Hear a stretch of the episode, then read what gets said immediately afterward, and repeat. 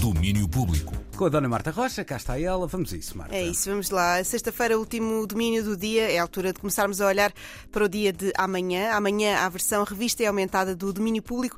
E além de revermos a matéria dada no Desconexo desta semana, dedicado ao novo dos Fogo Fogo, vamos também rever a matéria dada pelos festivais. O Daniel Belo vai fazer um resumo do que andou a ouvir pelo Mil, em Lisboa, e o João André Oliveira traz-nos um bom postalinho para lembrar o que foi o Douro Rock na semana passada, um festival de uh, celebração.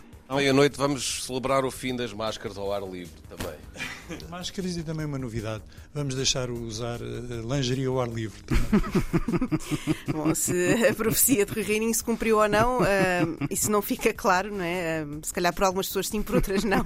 Vamos poder ouvir um bom pedaço do concerto do GNR no Douro Rock, mas também vamos ouvir as entrevistas com os Gift, com o Nive ou com Samuel Lúria. Além dos festivais, vamos trazer cinema. A Teresa Vieira foi ver o Paraíso e voltou para contar a história. Paraíso é o nome do novo filme de Sérgio Treffaut, que é resultado do regresso do realizador ao Brasil, onde reencontrou a tradição das serestas.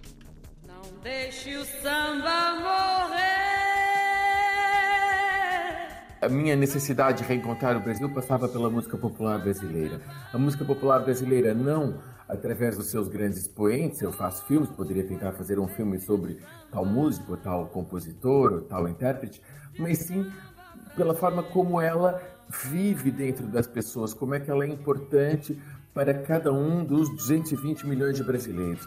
E sendo que eu gosto de filmar pessoas eh, de quem eu gosto, eu, eu encontrei naquele jardim, no, no Palácio do Catete, eh, uma população entre 80 e 100 anos que era, por assim dizer, eh, uma população que preservava um Brasil antigo. Eles eram como uh, tesouros pessoas maravilhosas, estátuas para mim, monumentos de uma beleza brasileira e foi isso que eu fui encontrar lá. Não deixe o samba morrer.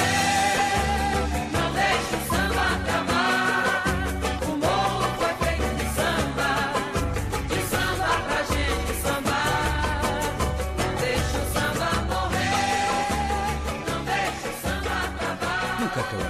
Não, não dá vontade de desligar esta música, mas é pronto.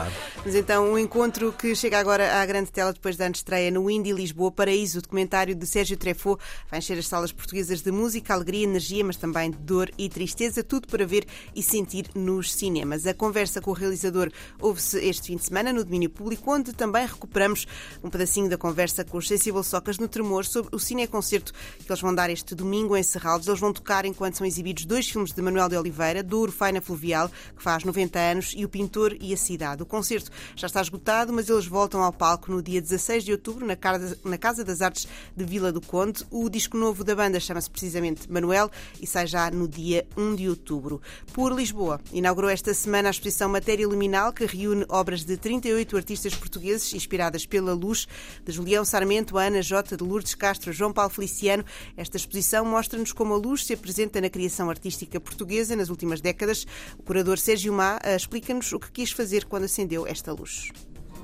O que me parecia interessante nesta exposição, que vão ver que é uma exposição muito eclética e temos uma grande diversidade de meios, era ver como é que, no panorama da arte portuguesa das últimas, últimas décadas, a luz é um modo de encontro de uma série de dimensões eh, eh, de uma história mais antiga, de uma história mais recente, onde se lida a mitologia, com a história da arte, com os temas da cultura vernacular, com a filosofia, com a literatura, todos eles se encontram de uma maneira e mostram como este, este imenso espaço da imaginação que é a arte, a, a luz tem certamente um efeito, um papel muito decisivo.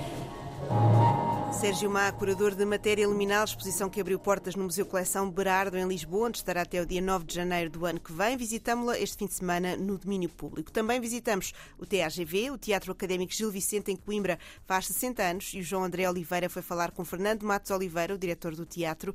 Entre a programação celebratória está uma peça que surge a partir de uma relação especial um espetáculo do Tiago Rodrigues, Catarina e a Beleza de Matar Fascistas, que surge, aliás, na sequência de uma longa relação, que temos vindo também desde 2013 a ter com este criador, é, que foi, na altura, também um dramaturgo residente no teatro durante esse período, durante alguns meses, associando a programação de uma temporada. A relação entre Tiago Rodrigues e o TRGV é um dos muitos pedaços de história deste teatro para ouvir este fim de semana no domínio público, que traz também muita música nova, de Caetano Veloso aos Rusputo, de GPU Panic até Saint Vincent e até War on Drugs. Ai, que moderna. É sim, Dona muito Marta, super. um santo fim de semana Bom e fim de semana. cá estaremos na segunda-feira. Beijinhos. mesmo, tchau, tchau. Domínio Público.